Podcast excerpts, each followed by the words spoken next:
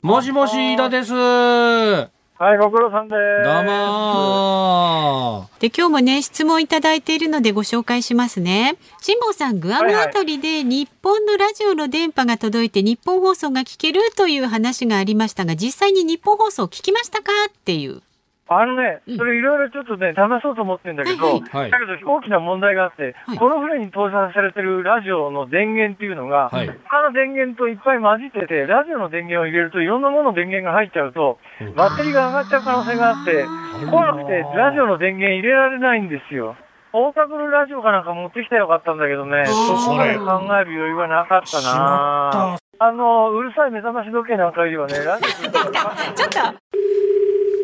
もしもし。もしもし。どうもあの、オリンピック取材中の吉田です。で、今日もね、質問いただいているのでご紹介しますね。はい、どうぞ。ヨットで辛坊さん筋肉がついていると思うので、日本に帰って運動しないのはもったいないと思います。帰ったら挑戦したいスポーツはありますか？というご質問です。それがね、とにかくあの足が慣れちゃうんですよ。ほとんど歩かないもんで。ね、それでね、キャビンからあのコックピットに上がるので階段が4段あるんですけども、えー、この4段階段上がるときに必ずヒンドゥスクワットを1回ずつやって上がるというね。えー、これやってます。もしももしもし、辛坊さん。ああ、ご苦労様です。ますだおかだの増田です。ね、あありがとうございます。お疲れ様です。辛坊さんがなんか怪我をされたという話を聞いたんですけど、うん、大丈夫ですか、怪我の方は。ああ、怪我なんか別にしょっちゅうですから。本当はね、デッキに出るときはデッキシューズずっとアメリカ行くまで履いてたんですけど、うん、とにかくね、今暑くてね、うん、靴なんか履いてられないんですよ。いや、そう考えたらね、辛坊さんね、周り誰もいないんですから、裸足じゃなくて裸でもね、すっぽんぽんでも別に問題ないじゃないですか。すっぽんぽんになることはないんですか？全然、だからね、いやいや、すっぽんぽんになろうと思ったらなれるんですけど、うん、あのね、やっぱね、人間って不思議なもんでね、パンツ履いてないと落ち着かないって わかります。なんかわかりますね。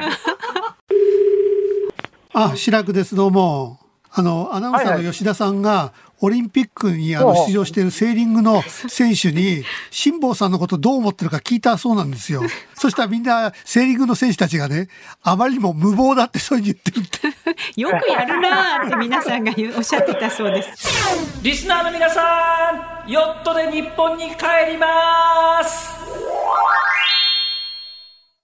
8月9日月曜日時刻は午後3時半を回りました。FM93、AM1242 日本放送をラジオでお聞きの皆さん、こんにちは。立川志らくです。パソコン、スマートフォンを使ってラジコでお聞きの皆さん、そしてポッドキャストでお聞きの皆さん、こんにちは。日本放送の増山さやかです。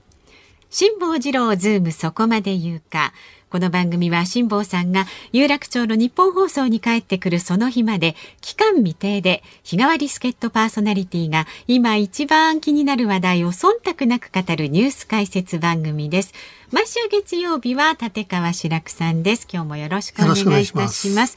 まずちょっと電車の情報が入りましたのでお伝えしておきます。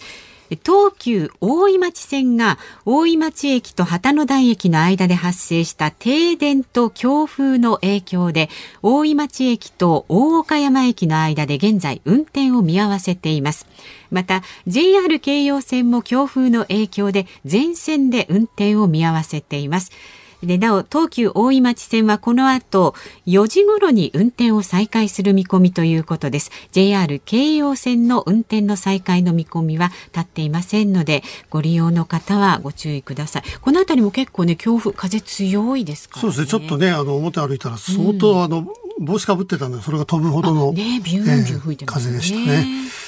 えっ、ー、と、声の調子がね、先々週の木曜日に、ちょっと鼻の手術をして、前回の放送はもうほとんどあの声が出なくて、で、だいぶ喋られるようにはなってきたんだけど、自分の中でまだちょっと違和感が、えー、風邪をひいてるような、うん、えー、なんかガラガラ声の、えー、聞いてる皆さんにあまりお分かりがないかもしれないけど、すごく、えー、メールもいただいていて、はいはい、横浜市のティーズさん、白くさん、先週は鼻の手術の後で大変そうでしたが、うん、あれから1週間調子はどうですか、今週も無理なさらないでくださいねっていただいてこの間の、えー、木曜曜日に全部抜いたんですよ。中に詰まってる綿、ね、そう最初は半分ぐらい綿抜いた時は大して痛くなかったんで、はい、増山さんも同じような手術した時 にものすごい痛いっつってて。で私はもうその時痛くなかったから油断してて、うん、この間木曜日あの鼻のギブス、えーつけてたわけですよ、えー、ね。シリコンみたいなの。それ全部抜く時やっぱ相当痛かったでしょ涙が止まらないでもうずっとそれでね、うん、鼻はやっぱり盲点なんですよ。歯の痛みとかはもうちっちゃい時から歯医者行ってるから、どうやってこう痛いには痛いんだけども、防ぎ方が分かってるじゃないですか、鼻ってあんまり痛くなることがないからもうあの感じたことがない、えー、あの、えー、PCR の時に鼻の中こうカッとこう突っ込む、ね、あれのもっとひどいのがずっとこう続くみたいなね、はいはいはい、で先生が「はい鼻の力を抜いて」って言うんだけど鼻の力の抜き方が分かんない「はい鼻の力ってどうやって抜くんだろう」みたいな、もう他に力が入っちゃってね、うん、で全部抜いた後に水をジャーっと入れて洗浄するんだけども、その時洗面器持たされて水をジャーって入れこれも結構しんどいんですよ。人も口からブワーっと水が出て、それで痰が血と混じって出てくると、もうあの自分でティッシュ持ってそれをカッと拭き取って、もうね、情けない姿だったですね。で、またこう目とつながってるから涙も出てくるしね。そうそうそうそう、もう60近い男がね、他人の前でボロボロボロボロ、え 泣いてるっていうね。本当でも、結構しんどい、え思いはしましたけども。で、ツイッターなんかでも拷問のようだって書いたら、先生の方がツイッター見たらしくて本当にすいませんでしたね。謝 られても困るんで、まあね、志らくさんあんまり痛くないって言ってたから。って、先生の前だとね、痛い痛いだって言えないでしょ、子供じゃんないし、痛いからやめてくださいって言えないから、大丈夫です。痛みは大丈夫です。ああ、大丈夫、大丈夫です。って。で、した先生も信用して会いたくないんだなって、どんどんどんどんやって。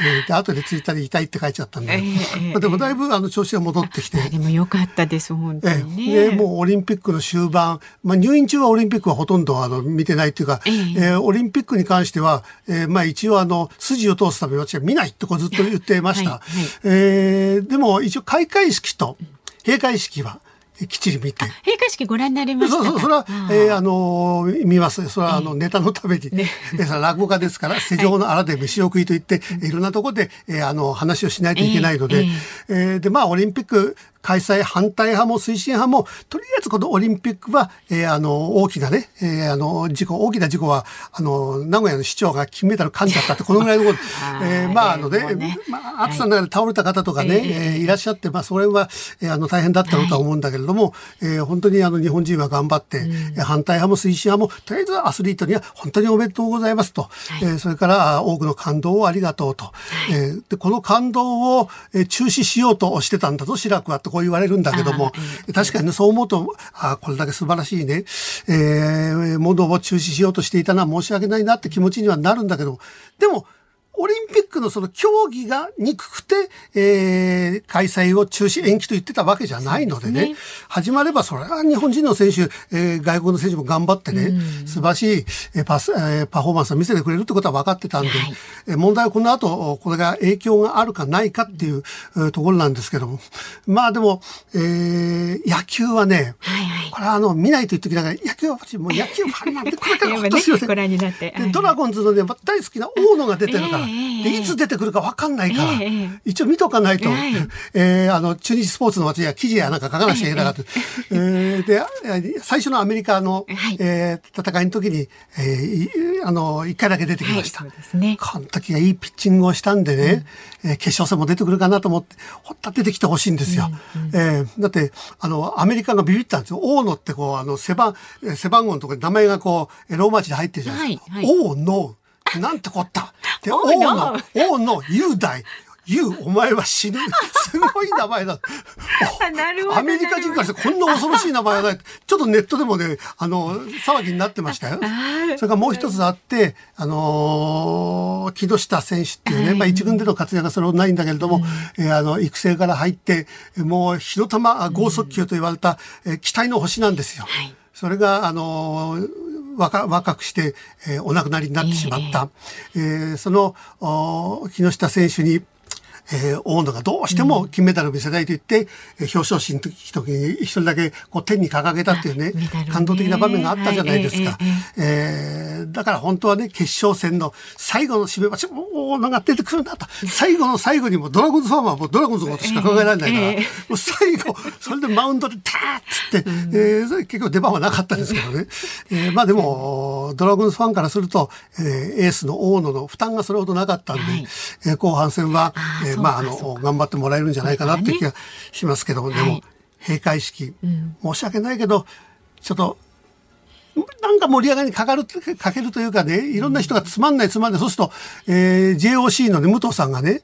いや、これは承知でやってるんだと。えー、地味なのはしょうがないんだと。コロナ禍でもあるし、えー、閉会式っていうのは、えー、選手をいたわるための。えー、いや、地味イコールつまらないじゃないんだ。地味でも面白いものっていうのはあるんですよ。はいはいはい、でね、いいとこあったじゃないですか。あの、えー、死者に対してね、供養するためのパフォーマンスがあって、沖縄のエイサーだとか、うん、えー、映像が流れても、淡々と素晴らしかったんですよ。はいその後にね、最後、東京温度でしょ？はい。で、東京温度は盆踊りだからね、はい、えー、死んだ人に対するって、その供養にはなるんだけど、ねうんうん、東京温度ってそういうために作られたんじゃないもの。関東大震災の後、えー、いろいろ東京やなんかがえー、不景気になって、この不景気を吹き飛ばすために、今までなかった、えー、盆踊りを作ろうと。だから歌詞見てもね、どこにもその、死者に対するあれはないんですよ。えー、だから、最後はね、なんか東京 本土で盆踊りじゃなくて、やっぱり、えー、あのー、復興五輪ならば、うん、東北、あるいは福島の何かそういう、えー、あの、供養するような盆踊りをね、うんうん、しみじみとやった方が、あ中途半端に明るいでしょ、東京温度って。うんまあ、で、あれ、密にならないとね、盆踊りって盛り上がらないんですよ。はいはい。うんうん、ソーシャルディスタンスをとってね、うん、あの、やった、それ、よいよいよって と、ね、なんか、いや、地味な盆踊りだな、みたいなね。うん、それだったら、あの、三社祭りとか神田祭りみたいな、はい、江戸っ子の軽いってね、えーね、そういうやつのが良かったかなって気もしたんですけどもね。えーえー、で、また相変わらずバッハ会長と橋本さんの、えー、トークが長かったという。みんな足投げ出して聞いてるっていうね。なんかゴローンとして聞いてる方もね、いますね。日本の選手だけこうやって怒られちゃいけないみたいなきちんと聞いてるっていうね。なんかちょっと不思議なあ閉会式だったんですけどもね。まあでも、えー、開会式、閉会式がメインではなく、まあ、中身のそのね、競技が、うんうん、えー、これだけたくさん金メダルを取ったしね、うんうんうん、だって野球だって、さあ、メジャーリーガーがね、さいないとは言っても、はい、やっぱり向こうだってアメリカの、えー、国技のようなもんですから、野球は。そうですよ。さあ、もの、ものすごい気迫でこう、負けた時の、あのショックな顔っていうのはないじゃないですか。はいさあ、大野がね、先発で投げてればね、バリバリのメジャーリーガーがいたってね、そうはヒット打たれない。なるほど。その代わりちょっと調子悪いともうボロクソに打たれちゃって、それがね、あの、今年のちょっと大野の、えー、不安なところでは、なんでも結局大野の話だった。東京でこれ、あの、名古屋の放送じゃないか言ったってわからないよ、それ。まあでもね、オリンピック、まず閉会式も含めてご覧になって、いろんなことをね、やっぱりそれぞれが思ってね、うん、お家なんかで語り合ってるでしょうね。そうそうそう。それでもう、反対派を含めてね、うん、えー、内容にケチつけてもしょうがないですよ。うんうんうん、えもうとにかくアスリートが一生懸命この、はい、えー、コロナ禍無観客の中で一生懸命やってくれたんだから、うんうん、それはそれでもう拍手を送るしかもうね、ね、うん、それが一番大事だと思いますけど、ね、これからパラリンピックもね、ありますからね。はい、そちらも注目していきたいと思います。さあではズームそこまで言うか。今日も株と為替。今日株はお休みですね。為替をお伝えしていきます。今日の東京株式市場ね山の日の振り替え休日のためお休み。で為替相場は現在1ドル110円20銭付近で取引されています。さあズームそこまで言うか。この後は週末のニュースを振り返るズームフラッシュです。で4時台には中央大学法科大学院教授の野村修也さんをお招きしまして新型コロナの政府の対応について伺っていきます。さらに5時のオープニング生存確認テレフォン5時の辛抱です。もうだいぶ進んでますからね。ええ。えー、とゴールの大阪淡輪から直線距離で南東へおよそ2800キロ離れたあたりの太平洋上に今いるということなんで衛星電話つないでねお話ししてみます、はいさあ番組ではラジオの前のあなたからのご意見もお待ちしております。メールは z o o m zoom アットマーク一二四二ドットコム。番組を聞いての感想はツイッターでもつぶやいてください。ハッシュタグ漢字で辛坊治郎、カタカナでズーム、ハッシュタグ辛坊治郎ズームでつぶやいてください。辛坊さんへの質問、それから辛坊さんに伝えたい日本で起きているニュースなんかもねお待ちしております。ズームそこまで言うか。この後は週末のニュースにズームします。日本放送ズームそこまで言うか。毎週月曜日は助っ人パーソナリティ立川志らくさんとお送りしています。このコーナーニュースデスクの森田さんにも入ってもらいます。よろしくお願いします。よろしくお願いします。では先週末から今日にかけてのニュースを紹介するズームフラッシュです朝日新聞が今月の7日と8日に行った全国世論調査によりますと菅内閣の支持率は28%不支持率は53%でした。また東京オリンピック開催について良かったが56%良くなかったは32%でした。東京オリンピックソフトボール日本代表後藤美優選手の金メダルをかじり批判を浴びた名古屋市の河村市長が旦那はいらないか？恋愛禁止か？などの質問をしていたことが分かりました。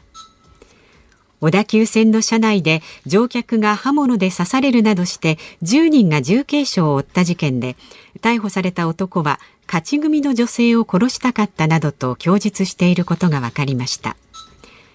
IOC 国際オリンピック委員会のバッハ会長は昨日オリンピックの発展に寄与したことを称える厚労省オリンピックオーダーで最高の金賞を菅総理大臣と東京都の小池知事に授与することを明かしました。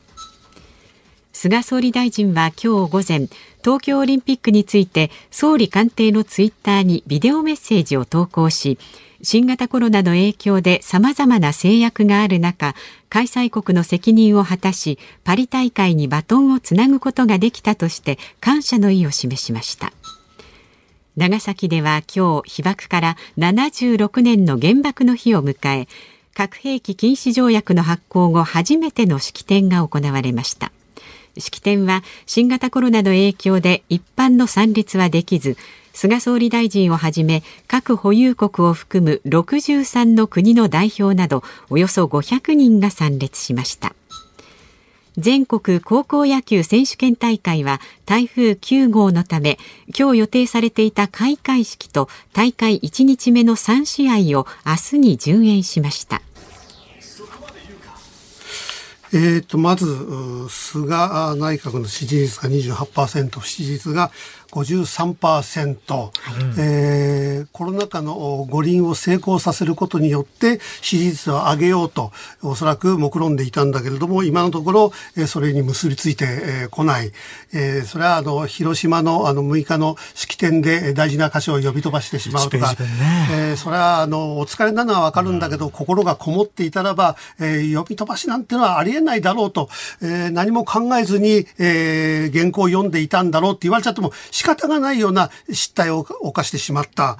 それから、やっぱり存在感が、このオリンピック中もなかったですよね。うん、ん、それは、あの、小池さんみたいにパフォーマンスをしろっていうわけじゃないけれども、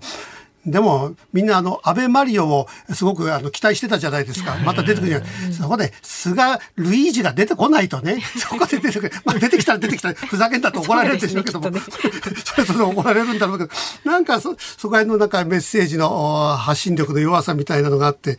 で、オリンピック開催で良かったが56%、良くなかったが32%、良くなかったが32%もあるんだと、私は開催は中止反対、えー、あの延期をずっと言ってたんだけども、オリンピックやってこれだけの感動をね、まあ全部ほとんど見ていないんだけども、でも普通に子供が見てたりとか、ニュースで総集編とかでそういうので、一応こう目に入ってくるじゃないですか、あ、こんなことがあったんだっていろんなの。えー、そうすると、これで日本中が湧いてるっていうのを見るとね、やっぱりオリンピックは、えー、大成功だったんだなと。問題は良かった良くなかったは、えー、もうそろそろ出ますよね。オリンピックが始まってから、えー、人の流れが果たして止まっていたのか、えー、この今4000人、5000人が本当に1万人になってしまうのか。え、でもそれが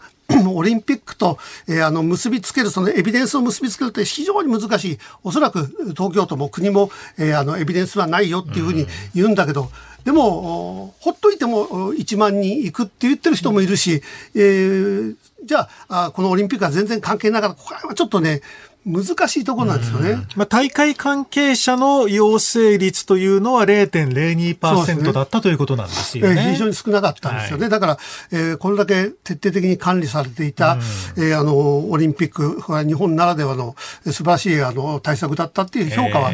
得てますもんね。でもこれだけあのオリンピックでねいろんな良かった良かった、えー、冒頭にも話しましたけども河村市長のあれは、もう信じられないですね。ねだって普通触れないでしょやっぱね、そうですよ。あの、これ金メダルですって言ったら、いやいや、触っちゃうと、ね、ちょっと手袋かなんかないとって思うのが、平気で首にかけてちょうみたいな感じで、かぶって、それも、正月の獅子舞かと思いましたね。人の頭かじるみたいなね。もう、私はずっと鼻のね、あの、痛みで、その後もうロキソニン飲んでね、喫茶店で次の仕事までこの痛みが収まる収まる、なんか他に集中しなくちゃいけないって、なんかギャグを考えなくちゃいけないって言って、で、河村隆の名前をバラバラにして、えー、噛むから私っていうのが出てきて、あ、この人も名前で噛むこと予告してるじゃねえかみたいなね。えー、あの、そんなことを言いましたけど、でも、その他、ね、あの、旦那はいらないかとか、ね、そうなんですよ。ポニーテールの女のソフトボールやってる連中はかっこええんですよ。ぜひ立派になっていただいて、ええ旦那をもらって、旦那はええか？恋愛禁止かねなんてね。これだからちょっと信じられませんね。だって金メダリストさ、若い娘がこう来たらね、年齢も倍以上上だからね、ちょっとアドバイス的にどうだって言いたくなる気持ちあるのはわかるけど、相手は金メダリストでアスリートですよ。なんかリスペクトの気持ちも、ね、そうですだから対等なんですよ。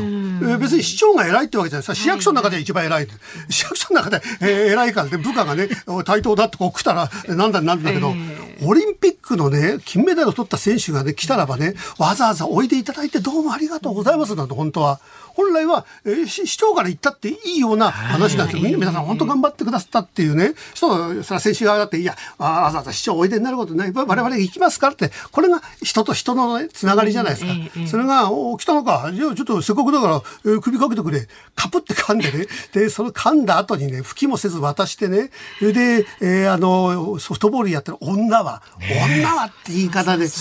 恋愛禁止かって、なんで、ソフトボールが、オリンピックが今回で競技から外れてしまう、それについて、えー、我々何か努力しましょうかとかね、オリンピックをもっと普及させるためには、あのソフトボールを普及させるためには、えー、どうしたらいいかとか、そういう話をね、この機会に言い払いのに、なんでこの方そんなね、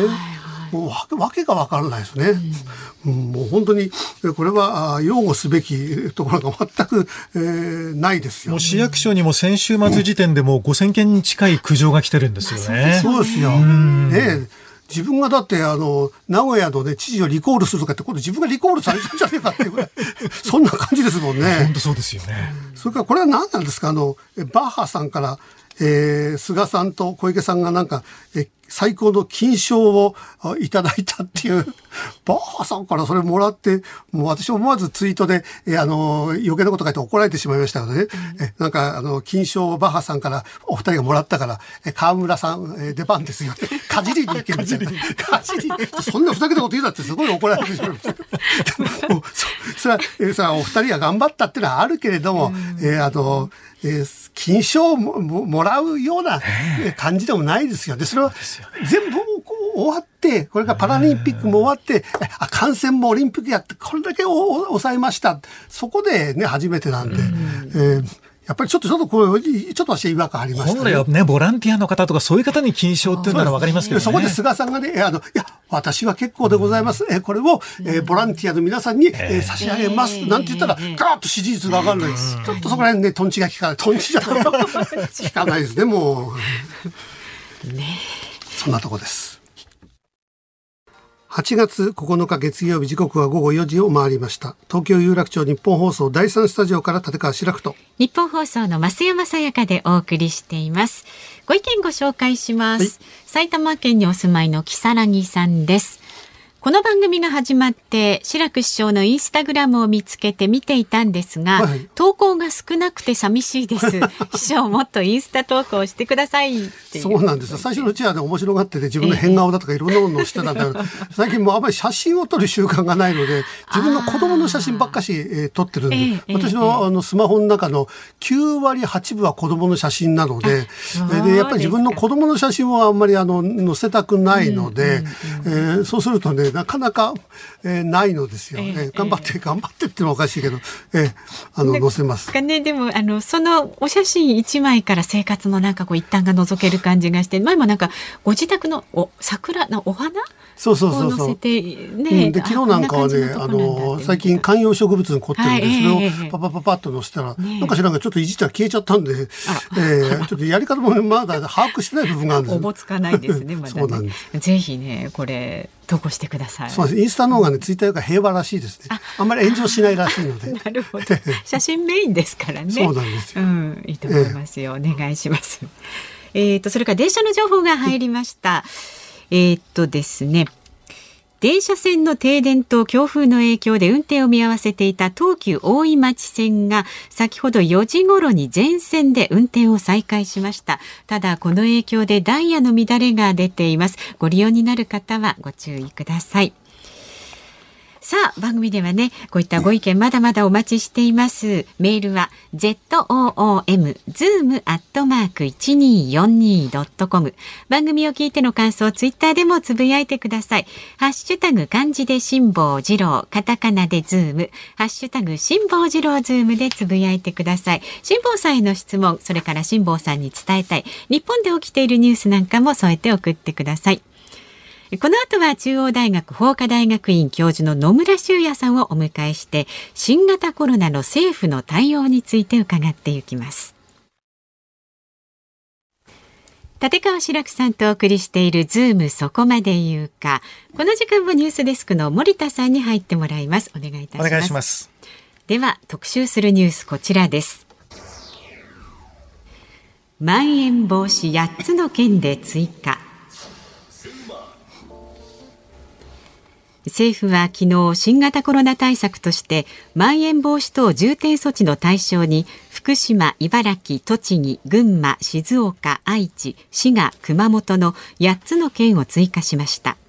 これでまん延防止等重点措置は13の都道府県に対象が道府県に対象が拡大されました。期限は6つの都府県で発令中の緊急事態宣言と同じ今月31日までです。帰省シーズンを迎え各地で人の流れの増加に警戒感が高まっています。さあではここでコメンテーターの方をお招きしています。中央大学、えー、法科大学院教授の野村修也さんです。よろしくお願いします、よろしくお願いします。松山さんお久しぶりしております。よろしくお願いします。なんかあの野村さんは、えー、あのテレビのイメージだとあの辛坊さんがやってたね土曜の朝の、はい、ものすごくきっちりした、えー、あの真面目な、えー、方だと私は思ってたらばさっきあの増山さんに伺ったらば、えー、テレビはそうだけどラジオの時ははちゃめちゃです、ね。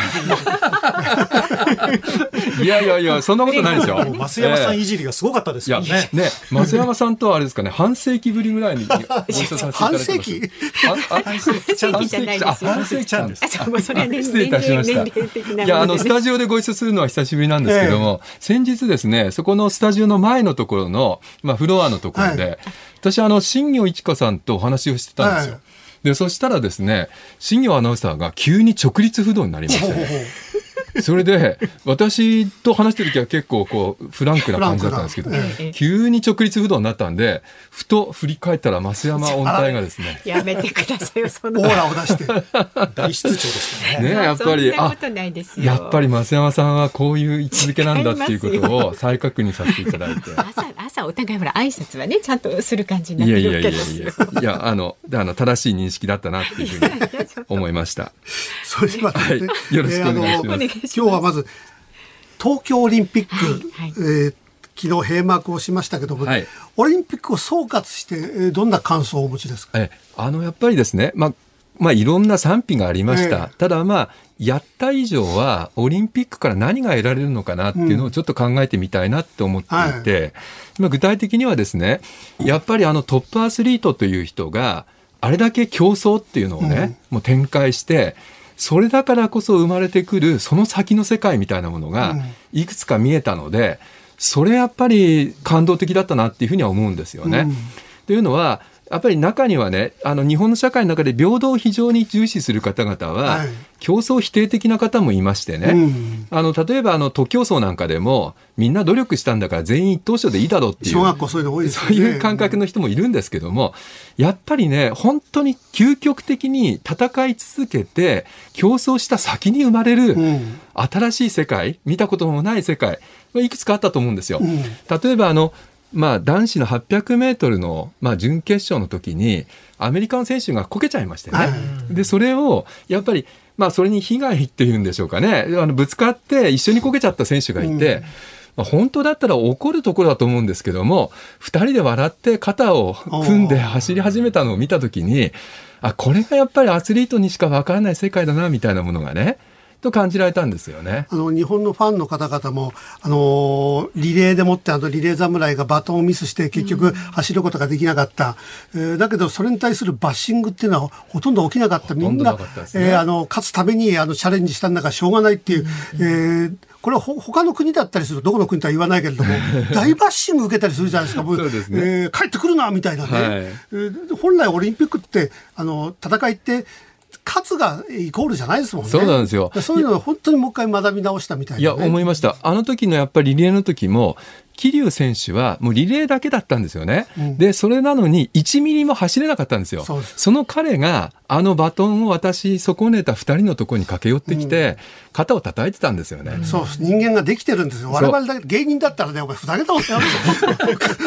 声に出して言っちゃって、てめえのせいで、俺ど俺これしか出番がなかって言いたくなっちゃうでしょ。いや、本当ですよ。ね、だから他にもね、やっぱりあったのは、スケートボードなんかで、あの、日本の選手手があの金メダル、銀メダル、まあ、女子でですねあのパークというのを取りました、でもねやっぱりあの時本当は世界ランキング1位だったあの岡本さんっていう選手がいたんですよね。で彼女が本当に最後逆転を目指して素晴らしい演技をして一番最後にやっぱり失敗しちゃったんですよね。で泣き崩れた彼女に対して世界中の選手が寄ってきて、それで叩いてたんですよね。このなんか健闘を。そして肩車をして、みんなで、このなんか、この素晴らしい演技に対して感動をこうし合っているっていう様子が、うん、あれやっぱりね、オリンピックじゃないと出てこない世界なのかなって、あそこまで究極的に戦ってこそ初めて生まれる世界ああいうものをせっかくだからやっぱり目に焼き付けておきたかったなっていう気がしました、ね、それを本当に計算じゃなくてこう見たら好感度が上がるからやってるじゃないです。本心でいくんですよね、そうなんですよ、うん、私なんかやっぱりテレビ出てここ好感度上がるかなとか思っちゃいますそうそう普通で好感度上げるためにはこうだとかね。それで腹が立ってもここで怒っちゃうとちょっと好感度下がるからみたいな。普通だってそういうのが敵が失敗したりライバルが失敗したら締めたって普通人は思うはずなんですよ。そうですよ。だけどそれはまだまだ本当の戦いをしてない人間たちであって、本当の究極の戦いしてると、えー、ライバルがこけたりしたら締めたじゃないんですよね。そうですよね。はいっていうね。だからそこら辺はやっぱり、あのアスリートは究極のやっぱ五輪に出る人たちってそうなんでしょうね。やっぱりすごいですよね。うん、やっぱりね、あのこけた横浜市長、あの横浜じゃないや、名古屋市長、名古屋市長の名前を使って大喜利やる人とかもいますからね。ねちょっとあれ。美味しいネタだと思うんだよ。これがいけないんですよ。本当は、あの、五輪の噛まれた選手気の毒で、えー、そこで攻撃しなくちゃいけない。ついついで、うん、どっかで笑いを取ってやろうみたいな、これがせこい料金なんです。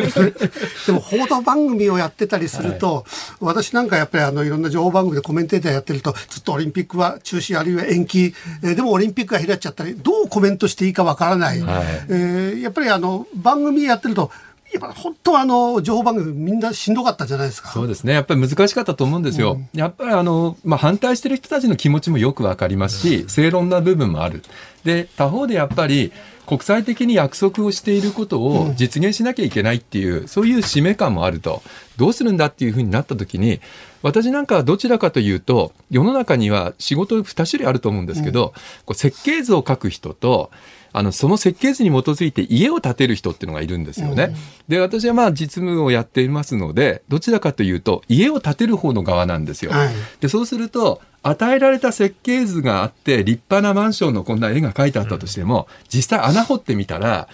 ものすごく巨大な石とかがそこに埋まっていて、ここ柱立たないよということになった時に実は我々は燃えるんですよね。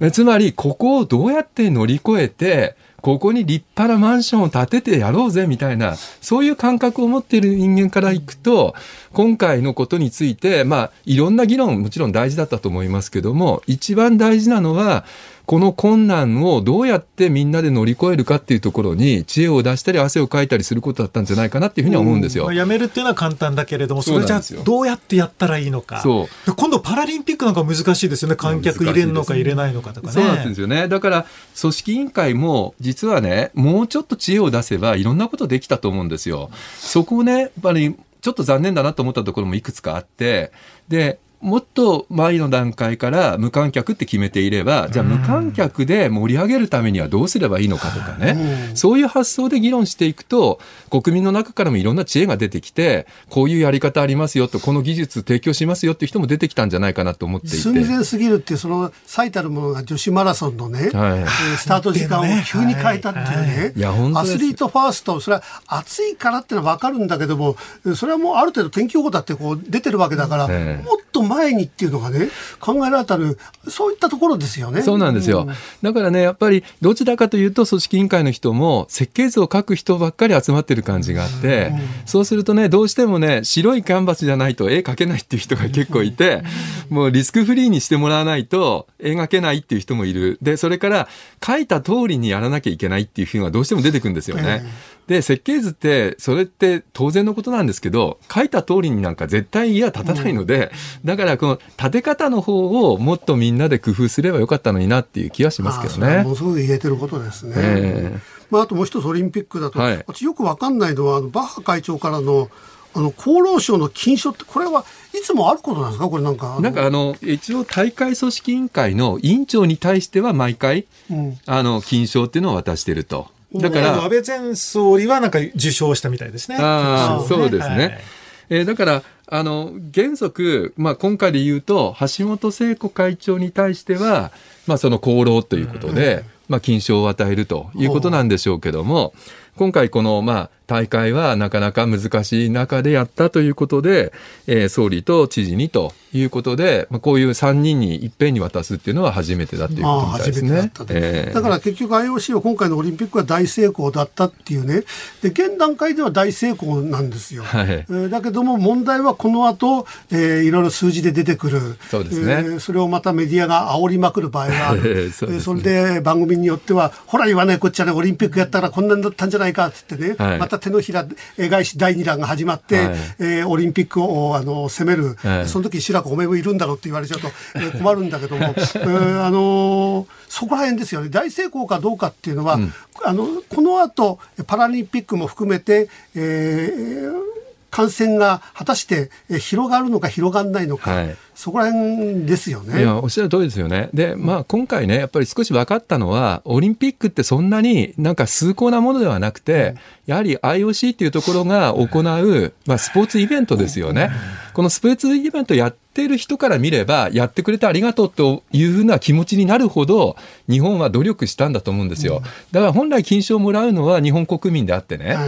まあ、このトップの人たちがもらうよりは、むしろ日本国民がみんなでこれ我慢しながらね、いろんな意見も封じ込めながら、ねうん、あるいはぐっと心の中にこう、とどめながらね、この時期を過ごした人たち、全員が金賞なんだと思うんですよ。うん、で、その次なんですけどね、やっぱり白木氏おっしゃったように、これからまたバッシングずっとやっていくっていうのは、私みたいな、先ほど言ったね、あの、家を建てる側から見ると、これむちゃくちゃ無駄な作業なんですよね。これ一生懸命やっててもしょうがなくって、もう目の前に石があるなら、どけるのはどうすればいいかとか、うん、ここは迂回していったらいいのかとか、そういうことを考えて前に進むっていう。そう、これががオリンピックのせいだったと言ってね、ええ、エビデンスがはっきりして、医療関係者の人が、オリンピックをやったがために感染者が増えちゃった、はい、それに対して、だからオリンピックやんなきゃよかったんだって言ったって、何の発展性もないわけなんですよ。発展性ないですね。えー、だからそれは、えー、あの別にもし感染者が増えたらどう減らしていくのかって、はい、そこを議論しないと、そうですね、結局あの全然進歩しないっていう、ね、進歩しないと思います、えー、ことになっちゃいますよね。やっぱりね、あの、えっ、ー、と、私ども普通ね、例えばあの、まあ、政治をやってたりとか、あるいはその、まあ、学問やってたりとか、そういう人たちってどちらかというと政治的にカラーがこうあるようにこう見えますよね。で、あの、お医者さんってみんなあの無色透明なように思うかもしれませんけど実はお医者さんの中にもこれ普通なので、うん、政治的にいろんな主張を持ってる人たちがいるんですよ。はいだから、お医者さんの中でも、やっぱり今の政府を批判することをむしろ、あの、良しとする、うん、そういうお医者さんももちろんいるわけなんですね。で、逆に擁護するお医者さんもいる。これはもう社会だから当たり前なんですよね。うん、だからそこに、お医者さんが言うことは全部正しいっていうんではなくて、やっぱり政治的バイアスがかかってるんだったら、そこは一つ引き算をしながら、やっぱり大事なメッセージをしっかりと受け止めて、じゃあ前に進みにはみんなどうすればいいか。ここを議論するのが一番大事だというふうに思います。すね、うん。まあ、あの政府のこのコロナ対策っていうのが後手に後手に回ってるっていうね、はい、えー、そこら辺はもうとにかく野党をはじめ、えー、私もなんか野党と思われて私は野党でもなんともないんですけどね。私は自分では中道だと思ってるんですけども、はいえー、みんなその政府の対応が、えー、遅いってこう言われるその一番の原因はやっぱりあの総理なんですかね。総理の発信力のなさなのか、これがもっと他の、え安倍さんだったらどうなのか、いや、あるいはその昔の小泉さんみたいにとにかくメッセージ性の強い人だったらどうなったのか、はい、なんかそこら辺がね、全部今菅さんにこうかかってしまう。なんかそれはそれで気の毒な気もするんですよね。そうですね。菅さんが一人でやってるわけじゃないですから、ね、そうですね。あの、リスクコミュニケーションの話ってやっぱり見え見えやすいので、やっぱりもうちょっとこう、はっきり言った方がいいんじゃないかとか、あの、説明が不足してるんじゃないかって、こういう議論しやすいんですけども、うん、一番難しいのは、国の仕組みって、まさに、あの、師匠おっしゃられた通り、一人でやってるわけではないので、各役所には役所の論理があって、言っても動かないんですよね。うん、もうこうした方がいいっていうふうに言っても、じゃあそれはできません。でどちらかというと日本の役所ってできない理由を考える役所なので、はい、もうできないことだらけになっちゃうんですよ、うん、その中で前に進めていくので先に進まない。そういう意味ではですね安倍首相の時にはあの菅さんはあの官房長官でしたけども、はい、官房長官はそこを動かしてたんですよね。うんもう役所をこうあのある程度ずっとあの、まあ、コミュニケーション取って、はい、このやり方はできないのかこれはどうなんだってこうやってたんですよ。うん、でそれ今総理になってもやってるので結局のところなんかそこに力を注いでいて国民の方になんかやってることを説明する時間的余裕が今のところないっていう感じだと思うんですよ、ね、だから誰が発信力があるそのパフォーマンスも含めて、ええ、今総理はこういう形で動いてるんです、ええ。えー、こういう形で今あの解決しようとしてるんですってメッセージを出してくれる人が、えー、それが本来あの官房長官がやればいいんだけども、えー、なんかそういった人が一人いてくれるとね、ね、なんか全部もう菅総理のメッセージの出し方があ薄い弱い、うん、えー、でもよぼよぼになってしまうくたびれちゃっても ヘトヘトになってるっていうねイメージがね、えー、それはヘトヘトにはなりますよだってこのコロナ禍の中でオリンピックまでやってるわけだから、えー、だからなんかこう自民党の中にそういった人はいないのかなって気がすごくしますね。すね私だったらまあ増山さんを推薦しますけどね。ようやく出た増山いじり。そこまで行動力は。いやいやいやいやいやいや。ねあの半世紀ちゃんですとか言って。ね、カンフル剤的にこう動かせる人がいるとね違うかもしれないですけどね。やっぱりそういう意味ではプロの人に本当はいろんな形でリスクコミュニケーションをあの、まあ、指南してもらったりとか、まあ、してるんですけど、場合によっては表に出る人っていうのはもうちょっとこう。菅総理ああいった方だから、はい、多分そういうメッセージを出すのが、やっぱり増えてない人だと思うんですそうですね。自分の中では最大限こう言っててもそれが伝わらない。はい、じゃあそれが無理なら別の人が、えー、こうこうやるっていうね、はい、それもなんか自民党はものすごい必要な気がするんですけどね。そうですね。ただ私ね、役所の仕事長くやってきたこともあって、えー、ちょっと思うことがあるんですけど、役所ってある時には反旗を翻して、もう政権をむしろ自分たちにとって望ましくないと判断した途端にですね、コードパターンが変わるんですよ。で、これ何をやってるかっていうと、リークを始めます。うん、中のことを外にどんどん出して、で、それでまだ生煮えの 状態の中で、いろんなこう社会の批判を浴びるようにする。で、さらには、えー、それからですね、あの、まあ、悪口を言い始めるんですね。中から悪口を言い始めます。で、それとあとはサボタージュ。やらなくなっちゃうんですよ。うん、でこの状況っていうのが生まれてくると政権は非常に危険水域に入ってくるんですよね。で今回あの入院の話あったじゃないですか、えー、自宅療養をね、えー、そうですね。中等症まで結局原則入院としましたけど当初はあの、ね、重症患者を入院させるんだということで混乱しましたね、えー、相変わらず森田さんいい仕事しますね。ね。やっぱ入ってきてほしいとです。そう、ズバッとやっぱり入ってきてくれましたね。いや、その話なんです。で、その話なんですけど、やっぱりですね、言い方が用意されていたものがあまりにも、あの、こう、不明瞭な状態のものを、総理にそのまま喋らせてますよね。これ役所もうちょっとですね、丁寧に議論して本当にやろうとしていたら、もうちょっとですね、丁寧なやり方になってたはずなんですよ。あれ、場合によってはですね、あの、今後、今まで厚労省に対して、菅さんものすごい勢いで、あれもやれ、これもやれって言ってきていて、彼らがやりたくないことをどんどん追い込んでいってるんですよね。うん、ここまで来ると今度は今言ったその、まあ、リーク悪口サボタージュって私言ってるんですけどこの3点セットが出てくる可能性があって、うん、でこれが先ほど師匠おっしゃられたコミュニケーション不足のように見えるところにつながってくるんですよね。うん、だってあの65歳以上の重症化が非常に少ない死亡した人も少ないっていうことをメッセージで出してる。だから、えー、あの感染が拡大してもとりあえずはって話をしてるじゃないですか。これをねこの番組に出てきたあの木村盛夫さんとかね、はい、ああいった人がね力強く言うとねあなるほどだと思うんですよ。うん、あだから当初の緊急事態宣言とは種類が違うんだ、うん、だからそんなに慌てる必要はないんだって思うんだけど菅さんが言うとね、はい、あの愚痴っぽく聞こえるんですよね。確かにそうです、ね。何同じこと言ってんだから何愚痴言ってんだよ。そうそうそういったこと言ってる場合じゃねえだろうみたいになってしまうんで。えー、ああれちょっと芸風かもしれませんけど、芸風？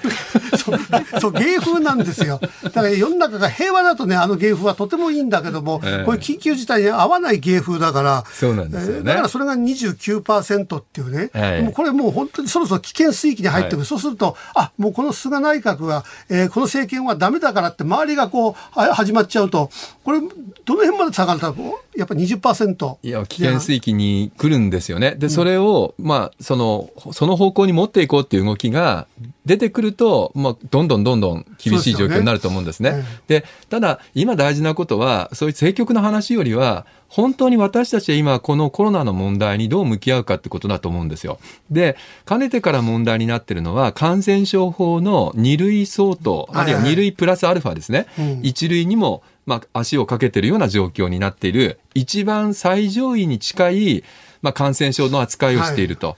でこの入院勧告もねするというそうです。で、まあ、基本的には原則入院なんですよね、うん、でこれを、まあ、徐々に徐々にルールを緩和しながら、まあ、自宅でもいい場合とかホテル療養というものを加味しながらやってきたわけなんですけども、うんこれがですね、先ほどおっしゃられたような新しい時代、つまり、まあ、ワクチンが普及してくる場合によっては、今は抗体カクテルっていうのが、あの、軽症者にも、はい、まあ、ちょっと治療が難しいですけども、まあ、できるようになってくる。これから年内には、口から、まあ、飲めるまあ、治療薬も出てくると。で、ね、こうなってきたときに、この重症化しない人たちっていう、まあ、そういう状況が生まれてきたときに、おそらくこの今の感染症法の状況では、ちょっと扱いがこうミスマッチになってくるということなんですよね。うん、2類相当をインフルエンザ並みの5類にこう変えていこうと。そうなんです。それやっぱ政府はあの本腰入れてやってもらわないとっていうことなんですよね。で、ただですね、5類にしてしまいますと、これ普通の保険適用になってくるので、うん治療費を、まあ、自己負担しなきゃいけなくなってくるんです。はい、で、これをですね、今は、まあ、全額公費負担にしている。うん、で、さらには国際社会の中で2類相当にしとかないと、数の報告義務がなくなるので、何人感染してるかっていうことを数えなくなる。で数えるためには保健所が動かなきゃいけないんですが、5類になると保健所動けないんですね。うん、ですから、制度的にはむしろ2類相当のままにしながら、この入院の部分だけを5類に近づけていくっていうことを今やろうとしてるわけなんですよ。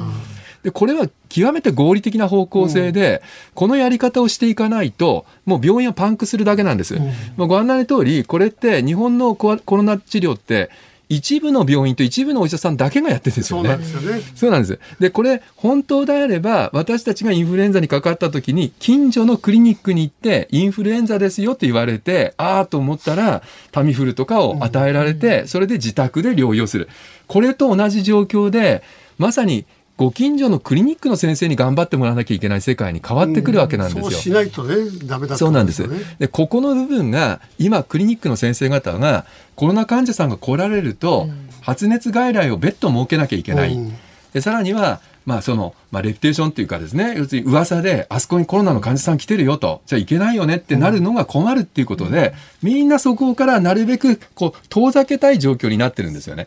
ここにどうやって移行していくか、ここが一番の課題で、それを厚労省にやってもらおうと思って言ってると、厚労省はこれやりたくないんですよ。医師会との関係があるから。だからそこのところを、結局厚労省は、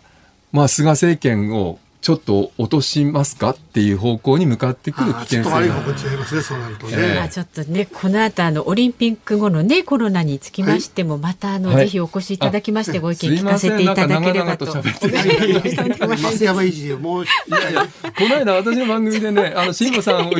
びした時に、あの尺がないのにまあ来ていただいて辛坊さんに今日ちょっと俺言いたかったんですけど、尺がないのに大変長く喋っていただきまして。中央大学法科大学に。ぶった切りだもん。ぶった切り。ありがとうございました。8月9日月曜日時刻は午後5時を回りました。立川志らくです。日本放送の増山さやかです。ズームそこまで言うか辛坊さんが有楽町の日本放送に帰ってくるその日まで毎週月曜日は立川志らくさんとお送りしています、はい、5時になりましたので生存確認テレフォン5時の辛坊ですのお時間です。はい衛星電話かけますまあ、辛坊さんね、うん、えー、うまくこのまま順調いきますと8月22日の週には到着するんじゃないかっておっしゃってましたんで、うん、もうねオリンピックのことも何も知らないでしょ？あ断片的にねいくつか情報は、うん、金メダル噛んじゃった話とかも知らない知らないですね。ちょっとねそのあたりの情報を徐々に徐々にちょっとこうあの伝えてった方がいいかもしれないですね。うん、ね帰ってきた時にはねおそらくそこら辺の話はもう過去の話になっちゃってるだろうから。そうそうそうそうね、うん、貴重な情報。でもねメダルを取ったどうのこうのっていうのはずっとね続く話だから。そうですね。下さんどうも。もしもしあ白くですどうもご苦労様です。ああご苦労様です。もうすぐですね。今ええ素晴らしい夕日が見えてます。いいじゃないですか。えー、辛坊さん、ね、オリンピック無事終わりましたよ。ああ、そうですか。はい。ああ。昨日、昨日閉会式。そりゃそうですよ。え、え、あの、日本は頑張って、え、それで大きなね、出来事もそんなにあの、悲惨なことも起きずにね、え、日本選手はものすごい頑張りました。え、ああ、いやそれでもあれですね、あの、なんか始まる前はいろんな話があったみたいですが、始まってみりゃ結構盛り上がるもんですよね。盛り上がってね、そう嫌な話っていうとね、名古屋の市長がね、金メダルを噛んじゃったって、そういう話はありましたけど。人のね、金メダルをね。金メダル噛んじゃったんですよ。問題それ今ね、もう大問題になってるんですよ。名古屋の、名古屋の市長は何？あの、メダルも取ったんですか？いやいや、違います。あの、表敬訪問で、えー、あのソフトボールの選手が行って、ちょっと見せてっつって目の前でガッて噛んじゃったんですよ。そうね。それで今もう世間中から袋叩きやってね。歯型ついたんですかね。いや、それ歯型ついてないとは思うんだけど、カツンと音がね、あの、テレビのね、あの、音声にも入っちゃったんですよ。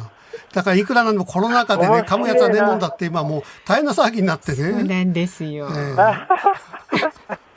いやいや、それなかなかあれですね。えーあの、平和ですね。いやいやいや、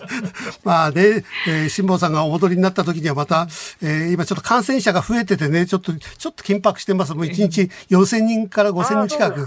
えー、今増えてんですよ。ひどいんですよ。私ね、あのなんか関係者がね、問い合わせてくれたら、嘘か本当かわかんないんですけど、はい、ありえないと思うんですけど、私ももしかするとね、うん、入校してから2週間、あの、自主隔離になるんじゃないかって噂があってですね。たった一人きりなのに。2ヶ月間、2ヶ月間一人でいるわけだから、感染リスクゼロですからね、ありえないですよ、じゃあ日本に戻ってきて2週間はまた5時の辛抱ですね、隔離してる状態で話聞かなくちゃいけないじゃないですか。いやいやいやいやいや、おかしいでしょ、それ。おかしいですよね。ただ、私、感染リスクゼロですからね。人と接触してないんだもの。ねうん、そこはちょっとおかしいですね。日本のお役所仕事ってそういうところありますよね。アメリカなんかね、だって、あの、一切そういうのなかったですよ。うん。一切そういうのなしで、あの、ワクチンも、ワクチン私打ってますしね。うん。ワクチン接種証明書ももらってるし。うん、ねそれは。なんか、あの、お役所仕事ですね、日本はね、何でもね。ね日本に戻ってきてね、また、ハンバーガーじゃなくて、ここで違うものとか食べたいですもんね、すっと言って。いやー、あのね、やっぱハンバーガー食いたいっすわ。またハンバーガー？ハンバーガー単純に好きなんじゃないですか、それ。いや、今日ね、今日ね、そういう意味ではとっておきのね、ああの、マスカットの缶詰っていうのを残してあったんですが、今日、今日それ食べたらすっごいうまかったです。なんかね、そういうあの、果物とかね、缶詰でもいいんですけどね、なんか果物とかゼリーとかほら、冷蔵庫で冷やして食べるのもあるじゃないですか、コンビニで売ってる。ああいうのが無償に食べたいんですよ。あじゃあ2週間もし隔離になったらスタッフに届けさせないといけないですね。そうですねそういう甘あの甘いものを。そういうものばっかりも。それからハンバーガーも。ありがとうございます。まあ大体ね、今からね、2週間、丸2週間プラス数日、あの、プラスマイナス数日ぐらいでつくと思いますんで、はい、はい、よろしくお願いします。ありがとうございます。でもね、ちょっとあの、気を抜かないでね、最後までね、気をつけてね。あ、もちろん。もちろんもちろん。はい。これからがスタートだと思ってます。お素晴らしい。では、あの、お天気お伝えしておきますね。はい、お願いします。はい、はい、はい。まばらに風の弱いエリアが出てきていて、風が吹く時と吹かない時がこれからありそうだということなんですね。で、風が吹きますと平均10ノット前後、最大15ノット前後。で、風向き、風向きはですね、真東を挟んで東北東か東南東からの風ということです。で、まあ、極端にお天気が荒れるような低気圧や台風が発生、接近することはないということなので、まあ、引き続き、なんか、なんか日本は台風で大変らしいです、ね、そうなんですよね。二つもね、うん、そうですよね。でも、辛坊さん、間がいいから、台風下げてきて帰ってきますよ。うんうん、いやいや、もう本当にそうしてもらわないとね、もう、あの、台風一発食らうとね、いい死にそうになりますからね。そうですね。はい。そこありがとうございます。気をつけて、はい。お気をつけてありがとうございました。はい。ありがとうございました。さあ今日もね元気な 生存確認ができたのでね、はい、明日も5時の辛抱ですお送りします日本放送ズームそこまで言うかこの時間特集するニュースはこちらです東京オリンピック閉幕。昨日東京オリンピックが閉幕しました。今回の大会には世界205の国と地域に加え IOC 国際オリンピック委員会が結成した難民選手団が参加しました。日本選手は過去最多となる583人が参加し獲得メダルは金27個銀14個銅17個の合わせて58個で史上最多を記録しました。さあではここで昨日まで東京2020オリンピックレポーターとして取材を続けていました。この番組水曜日の助っ人パーソナリティ日本放送の吉田久典アナウンサーに聞いてみます。よろしくお願いします。よろしくお願いします。帰ってまいりました。焼けましたね。アスリート並みになんか黒くなってますね、ね、真っ黒。もうというかもう帰ってきてあの冷房って素晴らしいなって思ってます。本当に大変。皮むけてるし。そうですね。小学生みたいな今腕になってますよねだけどもうめくっちゃうともう全く焼けてないから海に遊びに行ったのと違うよみたいな。日焼け止めをね塗っといた方が良かったですね。これ日焼け止めももう汗で全部流れちゃったりするレベルの暑さでしたね。一番暑かったのはスケートボードのこうあの会場とかがですね遮るものが何もなくて。照り返し必要そうですね。照り返しもすごくて、えっ、と日向に出てこうスタッフが温度計とか持ってるじゃないですか。えー、最大49度がありました。49度。49度ありました。えー、今じゃもう体感だともう本当にサウナ状態ですよね。いやもうそうですね。もう何本水飲んだだろうみたいな感じで、えー、最後の方になるともう水じゃなくて氷配られてましたね。氷を口に放り込んで、えー、あもうあのこう口に放り込むじゃなくこうなんかパックのまま渡されて、みんなこの氷のパックをこう首とか。首とか脇に挟んでないともう熱中症になっちゃう人が出ちゃったら、困っちゃうからっていうんであのもうそれはもう後ろ運営の方が用意してくれて冷やしながらみたいなね、あの取材もあった一方で、あのなんですかね、こう、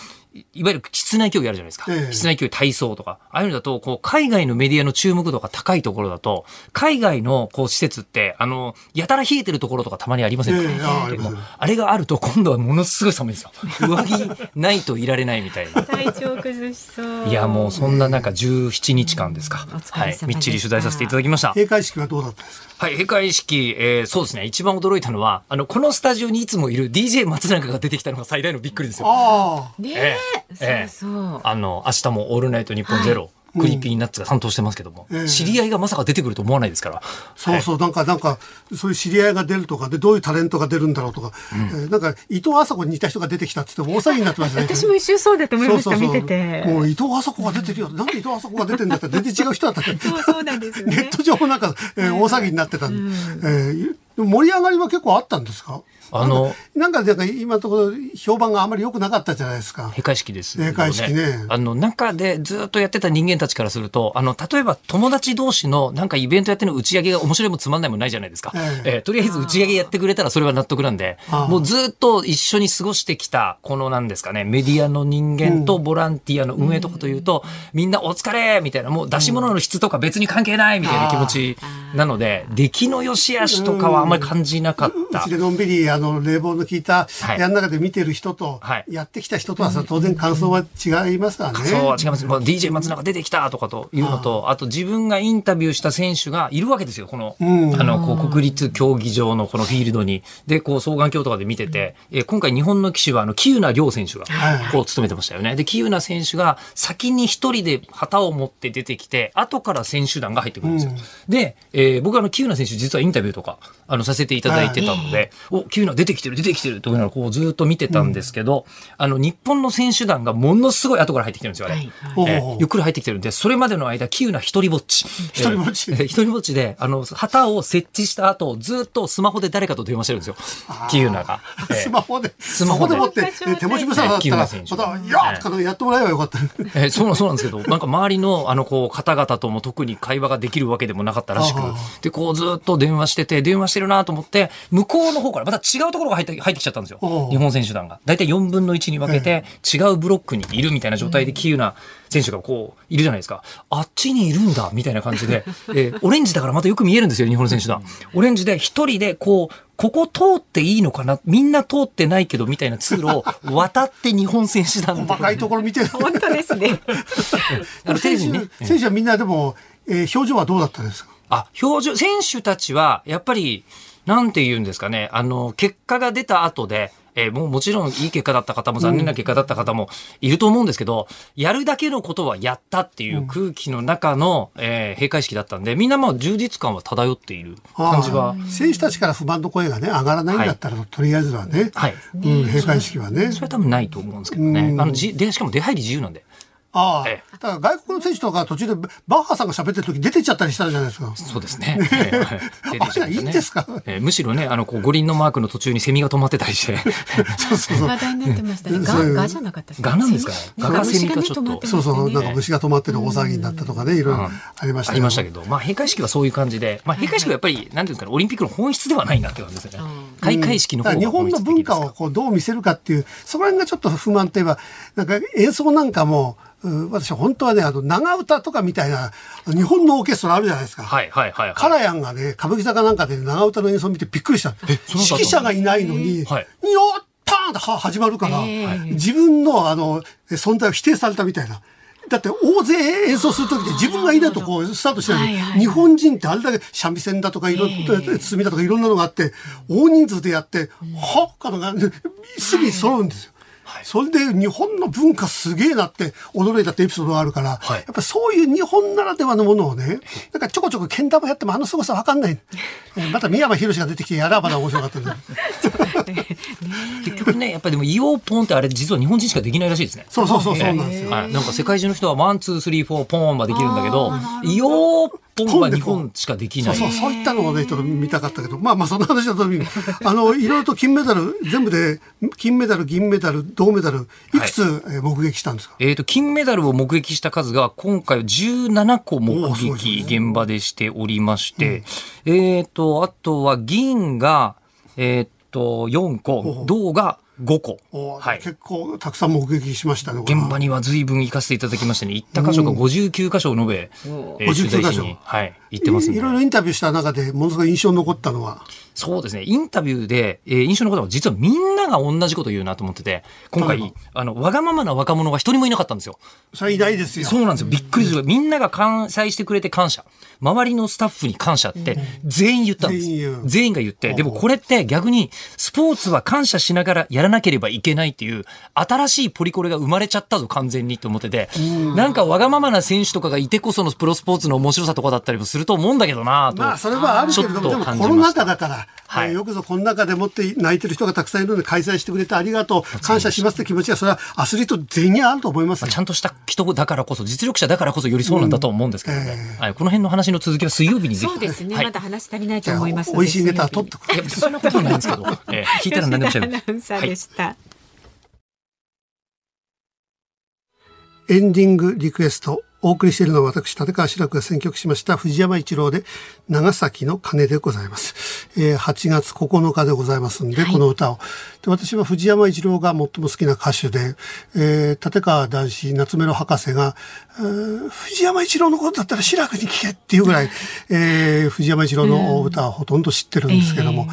えー、若い頃、えー、まだ興味がなかった。たまたまタクシーに乗って、えー、そのラジオから流れてきたのがえー、長崎の鐘、えー、このあの美しいメロディーは何だろうってこれが長崎の原爆だってことも分からずに聞いてて、えー、この美しいメロディーそれからこの歌声は誰だろうって調べたらあ藤山一郎知ってる青い山脈の人だ。うう